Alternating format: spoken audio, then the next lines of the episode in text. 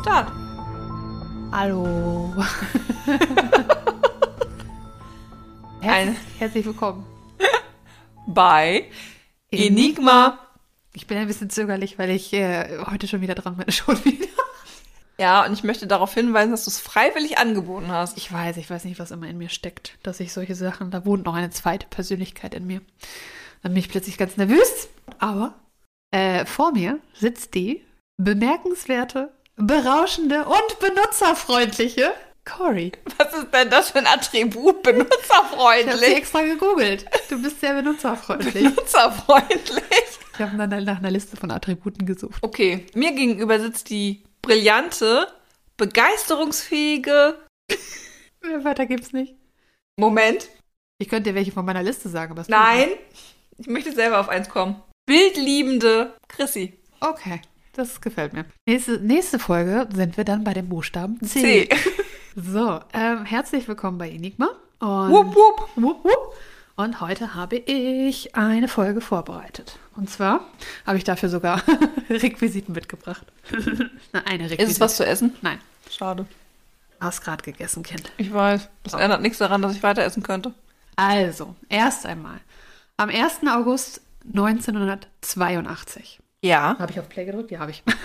1. August 1982 wurde in der heutigen Hafen City Hamburgs Ja. ein Denkmal errichtet. Ja. Weißt Nein. du welches? Nein, gut, alles gleich. Ich wollte gerade sagen, das klingt so, als ob du weißt, worum es geht. Nein.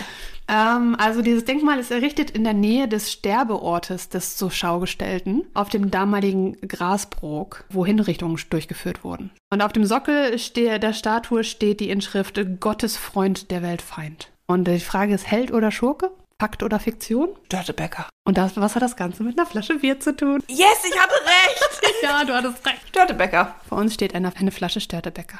Klaus Störtebecker heißt er. Und er soll Seeräuber gewesen sein. Hast du schon mal was von ihm gehört? Ja, ist das nicht der mit, der hingerichtet wurde und noch an seinen Kameraden vorbeigelaufen ist und die durften dann alle noch leben? Genau die Geschichte ist das? Mehr weiß ich nicht. Okay. ja, und es soll heute um Klaus Störtebecker gehen, der ein bisschen Heimatgefühl mitbringt durch das Bier, was wir trinken. Ähm, es ranken sich relativ viele Legenden und Sagen um die Figur Störtebeckers. Eine davon hast du gerade schon ange äh, angesprochen, über die wir gleich noch ein bisschen genauer sprechen. Und es gibt auch immer noch die Diskussion, ob der überhaupt so, wie, er, wie es erzählt wird, auch äh, gelebt hat. Oder ob er eventuell auf anderen Menschen basiert oder ob es ihn vielleicht einfach pauschal gar nicht gab. In welchem Jahrhundert ist er dann angesiedelt? Im 14. 14. Ja, das ist immer so das Problem, ne? Mhm. Ich, also, das hatten wir ja bei der Valentinsfolge auch schon, ne? Dass, wenn das halt so weit zurückliegt in der Geschichte, man immer nicht mehr weiß, ob das eine historisch belegbare Figur ist oder Ja. ob es einfach eine reine Fiktion ist oder ob es auf irgendeinem basiert und dann in irgendetwas anderes umgewandelt wurde. Genau. Es gibt halt bestimmte Sachen, worauf die das zurückbeziehen, o- ob ja oder nein oder so, so ein bisschen. Fakt und Fiktion werden so auch so ein bisschen miteinander vermischt, aber es ist natürlich auch wieder eine tolle Geschichte, die man erstmal erzählen kann, um den sagenumwobenen Klaus Stördebecker. Und in diese Legende gucken wir jetzt erstmal rein und danach gucken wir so ein paar Fakten rein, also was davon passen könnte und was nicht. Und ich beziehe mich auf, auf unterschiedliche Quellen, also äh, ich habe mir da was zusammen gemischt, wie so ein leckerer Salat. Das mache ich auch immer so. Oder kann man noch mischen? Ein Hackgericht. Ein Hackgericht, aber es wird, nee, ich habe die Sachen nicht zerhackt. Eine Gemüsepfanne. Oder ein Cocktail. Du kriegst jetzt einen leckeren Cocktail über einen Menschen, der nach dem ein Bier benannt. wird. Wir trinken heute Bier und Cocktails. Kennst du auch den Spruch? Bier auf Wein, das lass sein. Mhm. Wein auf Bier, das probier. Ich kenne ähm, Bier auf Wein, das lass sein, Wein auf Bier, das rate ich dir. Ja, so rum, okay. Aber man kann auch sagen, Wein auf Bier, das rate ich dir und Bier auf Wein, das ist fein. Ja, aber dem, dem Magen ist es ja völlig egal, was du in welcher Reihenfolge trinkst. Na klar. Geht es nur um den Alkoholgehalt? Frage ich mich immer dabei. Das ist so eine Geschichte, die habe ich einfach mal hingenommen. Wahrscheinlich, vielleicht hatten Leute eher nach dem einen Kopfschmerzen als nach dem anderen. Und dann haben sie den schönen Lapskraus gegessen. Als Katerfrühstück. Hm. Speaking of. Speaking of, Störtebecker soll auf Rügen geboren sein, laut der Legende. Und ähm, 1340 ei- als kräftiger Junge auf die Welt gekommen sein. Seine Eltern sind leibeigene Bauern und äh, die Legende sagt, zu einem, einem jungen Mann herangewachsen, nimmt er heimlich einen kräftigen Schluck Met aus der Kanne seines Leibeignes, wird ertappt, in Fesseln gelegt und geprügelt. Mit gewaltiger Kraft sprengt er die Fesseln, schlägt seinen Folterer nieder und flieht. Das sind äh, die ersten. Da war er drei. Nee, das war als was stand da zu einem jungen, kräftigen jungen Mann herangewachsen. Na also gut, es war okay. nachdem er schon ein bisschen älter war. Pubertät. Genau. Äh, Es heißt, in dieser Geschichte, die, die hier erzählt wird, heißt es, dass am Kap Arkona eine Seeräuberkogge, also ein hölzernes Handelsschiff, entdeckt und auf- um Aufnahme bittet. Und der Hauptmann ist äh, Godeke Michels. Dem, die sind auch später sehr, sehr viel miteinander unterwegs. Gibt's den Michels denn? Ja. Also, Also der ist historisch belegbar. Störtebecker auch, aber Hm. halt nur in bestimmten Varianten. Also der Name auf jeden Fall. Okay. Ähm, auf jeden Fall, Godeke Michels willigt ein unter der Be Bedingung, dass der Junge seine Kraft beweise. Und da ist dann, sagt dann die Legende wieder, ohne Mühe hat dieser mit bloßen Händen ein Hufeisen auseinandergezogen. Mhm. Und Und wenn es eine- aus Aluminium war, kann ich das auch. Hm. Und eine dünne, eine schwere Zinnschüssel hätte er wie Pappe zusammengefaltet. Nachdem er das seine Kraft bewiesen hat, hat ähm, der junge Mann dann damals nach einem Schluck Met verlangt. Der andere gut- nicht dem Alkohol nicht abgeneigt. Und Godeke Michels, ich weiß übrigens nicht, ob ich Godeke richtig ausspreche, ich sage es so, wie ich lese. Und er hat, also Godeke Michels laut dieser Geschichte hat ihm den größten Becher des Schiffs gegeben und den hat er dann ähm, mit mehreren Zügen geleert. Bin enttäuscht, dass es nicht in einem Zug war. Na, mit kräftigen Zügen leert er den stiefelgroßen Becher. Und beeindruckt dra- davon ruft der Hauptmann, du sollst nun von nun an Störtebecker heißen. Denn da Störtebecker steht für, übersetzt für stürzt den Becher. Ah. Genau. Aber dann Ende des 14. Jahrhunderts greifen die Piraten Handelsschiffe von reichen Kaufleuten an und die, also die sogenannten Kocken dann und haben sie ausgeplündert und die Beute mit nach Hause genommen, so, wie- also zum Beispiel Gold und Silber und so. Mhm. Haben sie sich dann eingekloppt. Dabei ging es ihnen aber all- zuallererst um die, um die Beute, also nicht um irgendwie Kampf und, und Gefecht und so. Und dementsprechend, wenn da Leute irgendwie sich in ihren Weg gestellt haben, ähm, wurden die halt über Bord geworfen. Nett. Also, rupp. Na, und Störtebecker war ja anscheinend sehr stark, also hat er sich die geschnappt und huischt, einmal Du störst. Weg. scheinbar so weggeflitscht. Weg. Weg. genau. Weg. Ähm, die Truppe, und die der Störtebecker dann zugehört hat, die hießen äh, Likedeler und das wird übersetzt als Gleichteiler. Ja, Okay. Und haben dann die Beute halt gerecht untereinander verteilt, sodass jeder dann von abbekommen hat. Also es war nicht so meins, alles meins und du kriegst nichts, sondern die haben richtig toll alle miteinander zusammengearbeitet. Also ein bisschen Robin Hood-mäßig, ne? Nur, dass er das dann an die Armen verteilt hat und nicht unter sich. Aber ich fühle mich ein bisschen an die Geschichte erinnert. Interessanterweise, wo du es gerade erwähnst, Mm. ähm, wird auch gesagt, dass ähm, die Truppe die also Beute in, unter den Armen verteilt haben. Robin Hood der Meere. Der Robin Hood der Meere wird er auch genannt. genau, also da, die haben ihre Beute mit nach Hause genommen und haben sie auch verteilt, sodass äh, nicht nur sie und ihre Likedeler davon etwas hatten, sondern auch die Menschen, die vielleicht was mehr, etwas mehr brauchten. Und durch die Art und Weise, was Störke Störtebecker alles geleistet hat, ist er dann nicht nur Godeke Michels Untergebener sozusagen gewesen, sondern die wurden irgendwann gleichgestellt. Also sie waren Partner in der ganzen Geschichte.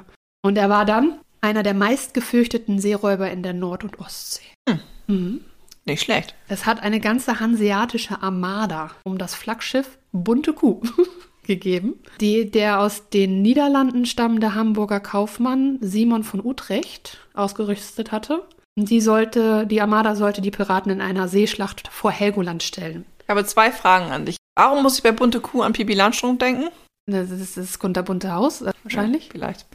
Und heißt die Stadt Utrecht so, weil das ihr Gründer war? Das kann gut sein. Da habe ich keine, habe ich nie drüber nachgedacht. Ich, Na, ich denke da jetzt nur gerade drüber nach, weil unsere Holländerin ja aus Utrecht kam. stimmt, ja, ja. Jetzt, wo du es sagst, guck mal, nochmal wieder eine kausale Verbindung. Naja, manchmal heißen die ja auch so, weil sie aus Utrecht kommen. Ist ja zum Beispiel Leon Leonardo da Vinci, ist ja übersetzt auch Leonardo aus Vinci. Ja, okay, dann ist das wahrscheinlich Simon aus Utrecht, Ja. dass er sich da vielleicht niedergelassen hat. Nee, er ist, ach, guck mal, der hat sich in, er ist ja aus Niederlande stammend, aber Hamburger. Also ist er nach Hamburg gegangen und dann wurde er da wahrscheinlich äh, Simon von Utrecht genannt, weil er aus Utrecht kam. Ja. Du bist doch der Simon von Utrecht. Ja, so, das kann doch sein. Ja, jetzt habe ich es auch gescheckt. Ja, genau. Also es sollte eine Sch- Seeschlacht. Schl- Ist doch ein bisschen heute viel geredet worden. Mhm. Eine Seeschlacht vor Helgoland hat es gegeben. Und dort wurde dann das Schiff von Michels und äh, Störtebecker, was toller Hund hieß. Die hatten interessante Schiffsnamen. Wirklich. Warum heißen Fische heute eigentlich nicht mehr so? Die haben jetzt heute irgendwelche mediterranen Namen oder irgendwie, irgendwie Frauennamen ganz häufig. Habe ich dir schon mal die eine Kindergarten-Story erzählt, die mir irgendeiner mal auf einer Party erzählt hat? Nee. Ich glaube, es war eine Erzieherin. Äh, die hatte einen Kind, das hieß Usnavi. Vielleicht weißt du gleich, woraus hinausläuft. Das ist äh, hier von In the Heights, der heißt auch Usnavi. Ja, genau. Und, und die Eltern sind wohl in Rostock an einem Schiff vorbeigelaufen und fanden halt den Namen so schön. Ah, das war die. Willst du sagen?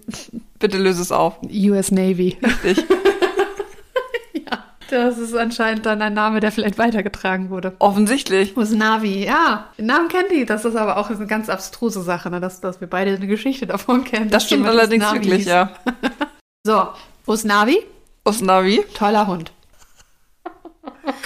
oh mein Gott. Wenn ich jemals einen Hund haben sollte, ne, Jetzt dann müsste, werde ich ihn jetzt Usnavi nennen. Und dann komme ich zu dir und sage, oh, toller Hund. Genau. Nein, weder nicht, der Usnavi war nicht beteiligt. Die bunte Kuh war beteiligt, äh, die Armada um die bunte Kuh. Vielleicht war da ein Schiff, was Us- Usnavi hieß, aber das kann ich mir nicht vorstellen. Weil Also die der US ist halt wahrscheinlich noch USA nicht. nichts damit zu tun hatten.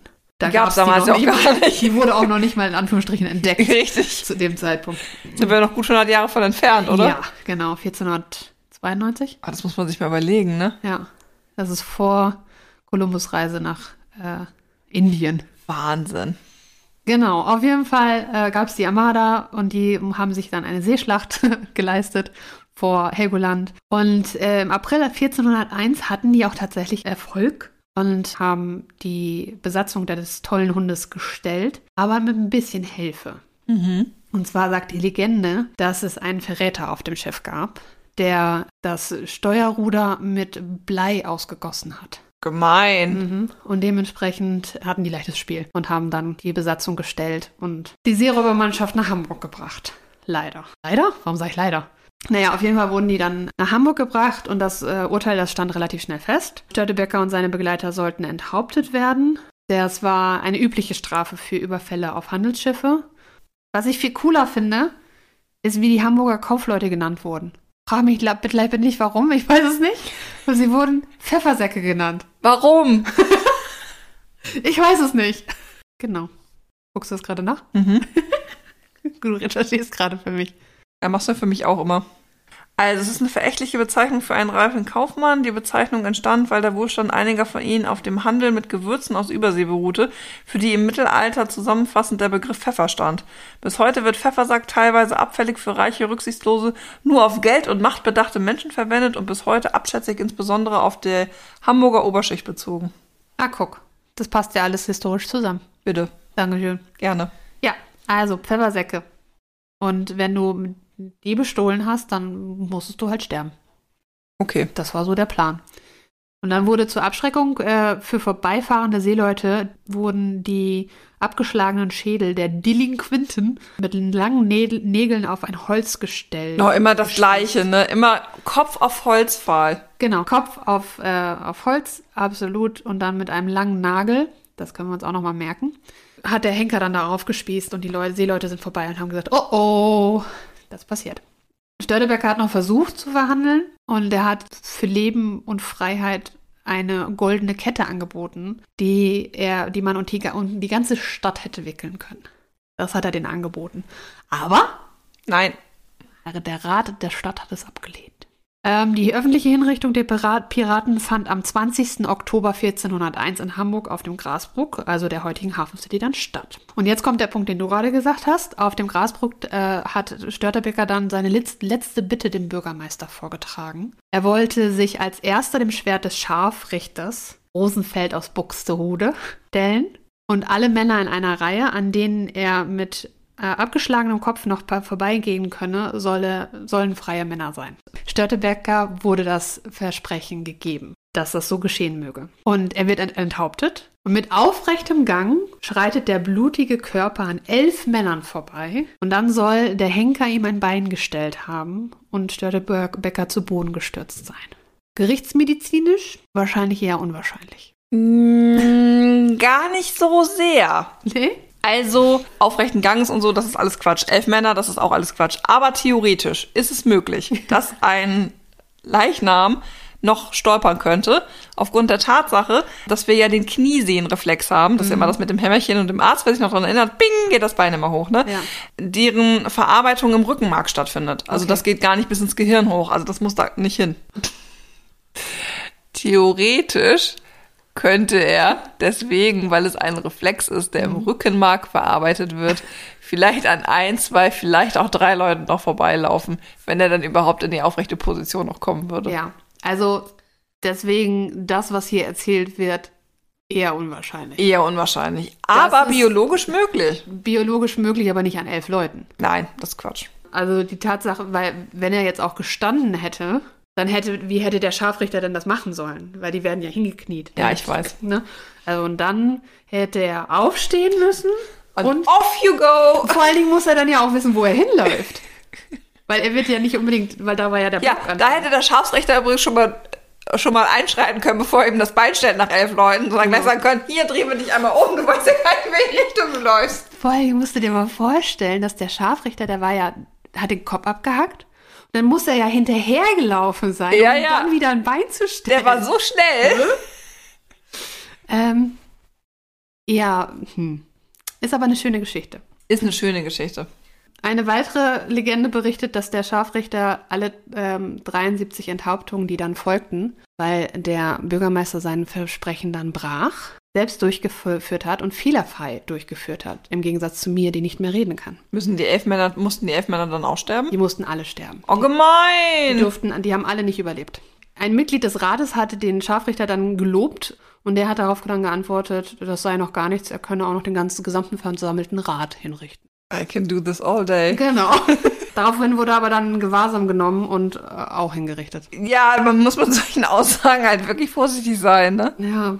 Kannst halt nicht sagen, ach ja, hier und euch kann ich auch noch alle umbringen. Aber nach Störtebeckers Tod soll äh, das Seeräuberschiff dann wieder hergerichtet werden. Auf jeden Fall wurde ein ähm, Tagelöhner beauftragt, den Mast an Störtebeckers Schiff auszuwechseln oder die Masten auszuwechseln. Und ähm, als er dann den schweren Mast aus den Angeln gehoben hat, hat er, ist er dann auf etwas Hartes gestoßen. Es stellte sich heraus, dass in den Masten der Schatz verborgen war, den die Ach. Mannschaft hatte. Ein Mast war mit Gold bestückt, einer mit Silber und der dritte mit Ku- Kupfer ausgefüllt. Das hat er alles behalten, der Mann. Ja, Der warum Tagelöhner. nicht?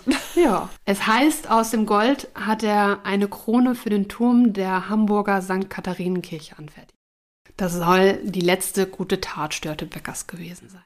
Hm. Wie angekündigt wurden die Köpfe der Seeräuber äh, längs der Elbe aufgespießt und äh, angebliche Hinterlassenschaften Störtebeckers wie sein Trinkbecher wurden beim großen Hamburger Brand 1842 vernichtet. Also es gibt keine Beweise, dass es ihn jemals gegeben hat in dieser Form. Wie schade. War natürlich auch sehr convenient, dass das alles verbrannt ist. Das stimmt wohl.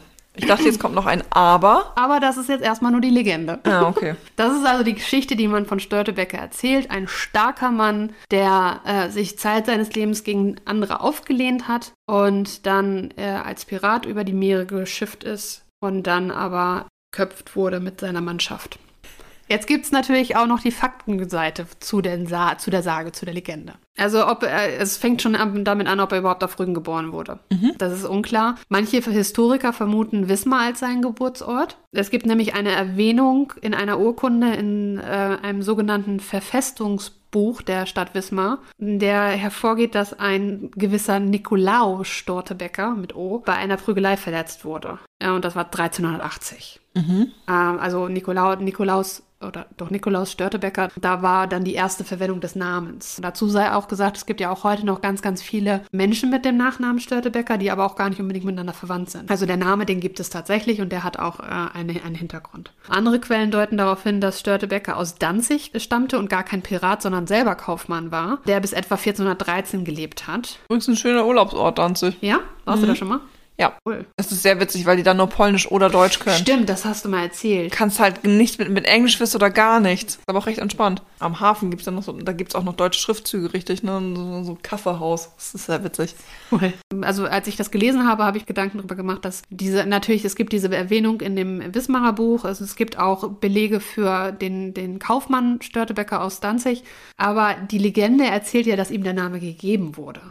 Und deswegen frage ich mich, ob das wirklich notwendig ist oder möglich ist, ihn irgendwo so festzumachen als Geburtsort oder sonstiges, wenn ihm irgendwann später im höheren Alter der Name gegeben wurde, als stürzenden Becher. Ja, weil im Geburtenregister wird das ja nicht auftauchen. Genau.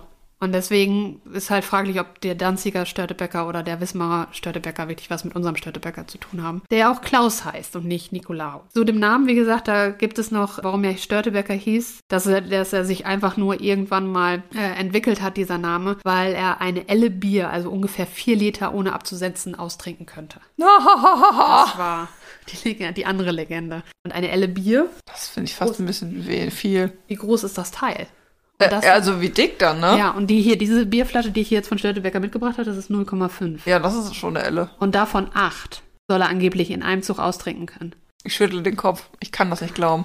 Ja, es ist halt, ne, fraglich. Die Wahrscheinlichkeit, dass er äh, Mecklenburger war, ist recht groß, weil sich seine Truppe zum ersten Mal in Mecklenburg formiert hat. Also die Vitalienbrüder, Brüder, die gab es tatsächlich. Aber Die sind auch historisch belegt. Ähm, und die ge- kommen aus dieser Ecke. Ähm, und deswegen ist es, werden wahrscheinlich, sehr wahrscheinlich, dass er dann auch daher kam, wenn es ihn gab. Mickpom.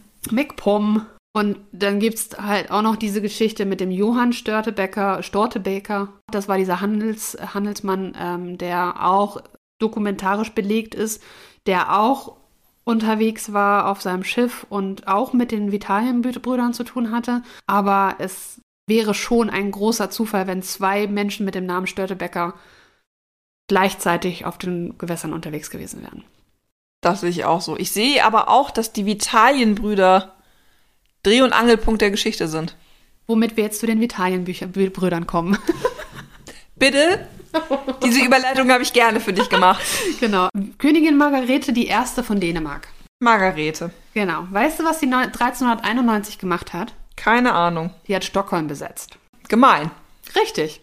Der schwedische König war, war davon nicht so begeistert. Kann ich mir gar nicht Zu vorstellen. der Zeit. Ich hätte gesagt, ich dachte, dass der macht Tür und Tor auf und sagt, komm herein, regiere mich fremd. Ich habe da gar kein Problem mit. Die, naja, er hat gesagt von wegen, ah, Hilfe. Und äh, sein Verwandter Herzog, Al- Herzog Albrecht II. von Mecklenburg MacPom. ähm, hat dann äh, b -b -b -b hat dann Partisanen angesch- an angeworben. Und zu diesen Partisanen gehörte dann auch äh, Klaus Störtebecker mhm. und äh, Kodeke Michels. Und die haben es dann geschafft, die schwedische Bevölkerung mit Viktualien, das heißt also mit Lebensmitteln, zu versorgen. Mhm. Darauf benannte man sie dann nach dem französischen Viktualien oder dann halt Vitalienbrüder Ähm. Ah, weil sie Lebensmittel dann zu den, äh, zu den Besetzten gebracht haben. I see. Ach so, genau. Die haben die nach den französischen Vitalienbrüdern genannt. Da, die gab es nämlich vorher schon mal. Und die, das waren die, die im 14. Jahrhundert im Krieg gegen England das französische Heer mit Lebensmitteln versorgt haben. Also die haben den Namen dann übernommen, weil die das in Schweden auch so gemacht haben. So, so. So, und dann gab es die Vitalienbrüder. Und dann haben die das geschafft, das auszusitzen sozusagen. Und Margarete hat gesagt, oh, okay, ich bin dann mal wieder weg. äh, Alle kein Durchhaltevermögen mehr heutzutage. Genau. Ich weiß nicht, ich, also es steht hier jetzt leider nicht, wie lange das gedauert hat, aber sie, das ist dann, ähm, sie konnten dann gegen Königin Margarete angehen, weil sie ge gehofft hat, die besetzt das. Und dann werden die ausgehungert und dann ergeben die sich alle irgendwann. Ja, und dann wurden die aber beliefert. Ja, ja, und dann Zack, zack, und kannst du dann- das halt unendlich weitermachen, das Spiel. Dann ne? hat sie gesagt, okay, dann, dann halt nicht. Kann man nicht. Und äh, dann wurden die Vitalienbrüder dann von Herzog Albrecht II. engagiert, und als, um als Kaperfahrer ähm, den dänischen Handel zu schädigen. Und das Witzige ist, dass die dann auch offizielle Schreiben gekriegt haben, die hießen Kapernbriefe, ähm, die ihnen dann das Kapern erlaubt haben. die haben dann von dem Herzog hier so einen Zettel gekriegt, das ist so ein Mutti-Brief. Und die durften dann halt ein bisschen länger feiern, Ja. obwohl sie unter 18 sind. Ähm, also, ja, und dann ähm, mit der Genehmigung des Herz Herzo Herzogs haben sie dann ihre Beute auch dann verkauft. Oh. Also die haben erlaubt, geplündert. Na dann. Ähm, Solange es nicht im eigenen Garten ist, ne? ja, genau. Und dann gab es aber 1395 das Friedensabkommen und dann haben die Vitalienbrüder ihren Aufgab Auftraggeber dann verloren und haben sich dann auf der Insel Gotland niedergelassen und auf, haben auf eigene Rechnung dann angefangen, Schiffe zu überfallen. Haben gedacht, ja, okay, das gefällt uns aber ganz gut, was wir hier machen. Und dadurch, aus dieser Geschichte entstanden dann die Leakedele, dass sie dann das ähm, selber gemacht haben und sie untereinander ihre Beute verteilt haben. Und ihr, ihr neuer Leitspruch war dann, Gottes Freunde aller Welt Feinde. Okay. Von Gotland wurden sie dann drei Jahre später, also 1398, vertrieben ähm, haben die Ostsee verlassen und fanden bei friesischen Häuptlingen neue Auftraggeber und Schutz. So. Und dann kam Ecke. Und dann kam Ecke. genau. Genau, und das ging dann so lange, bis sie dann ähm, 1400 vor Helgol- Helgoland verraten und gefangen wurden. Verraten und verkauft. Und da kommt dann wieder die, die Legende ins Spiel und die Frage, ob das vielleicht tatsächlich so gelaufen ist oder nicht. Ich mag die Legende. Ein Beweis für einen, jemanden, der Störtebecker hieß und eventuell auch Pirat war, gibt es in einer englischen Klageakte, in denen Angriffe auf englische Handelsschiffe zwischen 1394 und 1399 festgehalten wurden. Und da werden nämlich die Namen Klaus Störtebecker und Godeke Michels erwähnt. Und in den Akten heißt es, dass vor allem Wolle und Bier aus englischen und dänischen Handelsschiffen beschlagnahmt wurden. Ich überlege mir gerade, wenn du so ein Historiker bist, ne? Wie viel, ob das Spaß macht, so eine Akten zu durchwühlen und solche Namen zu finden. Ich glaube, wenn du Historiker bist, ja. Weil dann deswegen bist du Historiker geworden. Und dann, wenn du da so durchfühlst und dann lange, lange nichts findest und dann schlägst du die nächste Seite auf und da ist was, dann hast du, "Ah, da ist es. Ich kann mir vorstellen, dass das so, So sein Exciting sollte. ist. Uh, ja, dass die sich dann total freuen, weil sie wieder was gefunden haben, was dazugehört. Und das ist, involviert ja auch diese, diese krassen Bücher, die du mit Samthandschuhen im wahrsten Sinne des Wortes anfassen musst und dann im Dunkeln, weil du nicht zu viel Licht drauf fallen lassen darfst und so. Ich glaube, für einen Historiker ist das schon wie, wie für einen Archäologen die Öffnung einer, eines Grabsteins oder so, einer Grabstätte. ja, und für den Palo Pa Wie Ontologen das Fossil. Genau. Also wenn du da was entf- entdeckst. Ja, also deswegen, um da nochmal drauf zurückzukommen, Klaus Störtebecker, der Name Godeke Michels, die wurden beide in historischen Dokumenten erwähnt. Also immer mehr die Wahrscheinlichkeit, ja, dass es jemanden gab. Frage ist natürlich, ob er so s- die Aktionen, die in der Geschichte erzählt werden, wirklich so stattgefunden haben. Äh, 1878 wurde auf dem Grasbrook auch ein Totenschädel gefunden, ähm, der mit einem eisernen Nagel durchstoßen wurde. Aber die Frage ist ja, ob das der einzige war. Ja, und ähm, also dieser Nagel, das hat- war ja dieses von wegen, dass sie da Ja, ja ich irgendwelche weiß, Dinger aber gespießt das, werden. wird, das hätte ja auch einer von den 73 Männern sein können. Genau. Oder von irgendeinem anderen ähm, Mhm. Piratenschiff. Das weiß man halt in dem Sinne nicht. Und es ist halt auch nicht möglich, das herauszufinden, weil die sterblichen Überreste so alt sind und so kaputt sind, dass die DNA-Experten da auch nichts mehr mitmachen können. Also die Schade. haben es versucht, kanadische DNA-Experten, und das genetische Material konnte nicht mehr isoliert werden. Sehr, sehr schade. Ja. Und deswegen ist auch nie so richtig, äh, also es wird auch immer hin und her diskutiert, die haben ähm, im äh, Hamburger Museum, haben die den Schädel rekonstruiert und den gibt, der wurde zwischendurch übrigens auch geklaut. Es wird ja immer alles einmal Das ist geklaut. unglaublich. Aber die, die haben den und die haben dann den Kopf rekonstruiert. Es gibt auch ein Foto im Internet, wie der ausgesehen haben könnte. Aber es ist halt einfach nicht sicher, ob der das wirklich war. Und es wird aber, wenn, wenn man das googelt, dann findet man sofort so von wegen, das war Stör- Stör- Störtebecker. Störtebäcker. Der, der Wecker.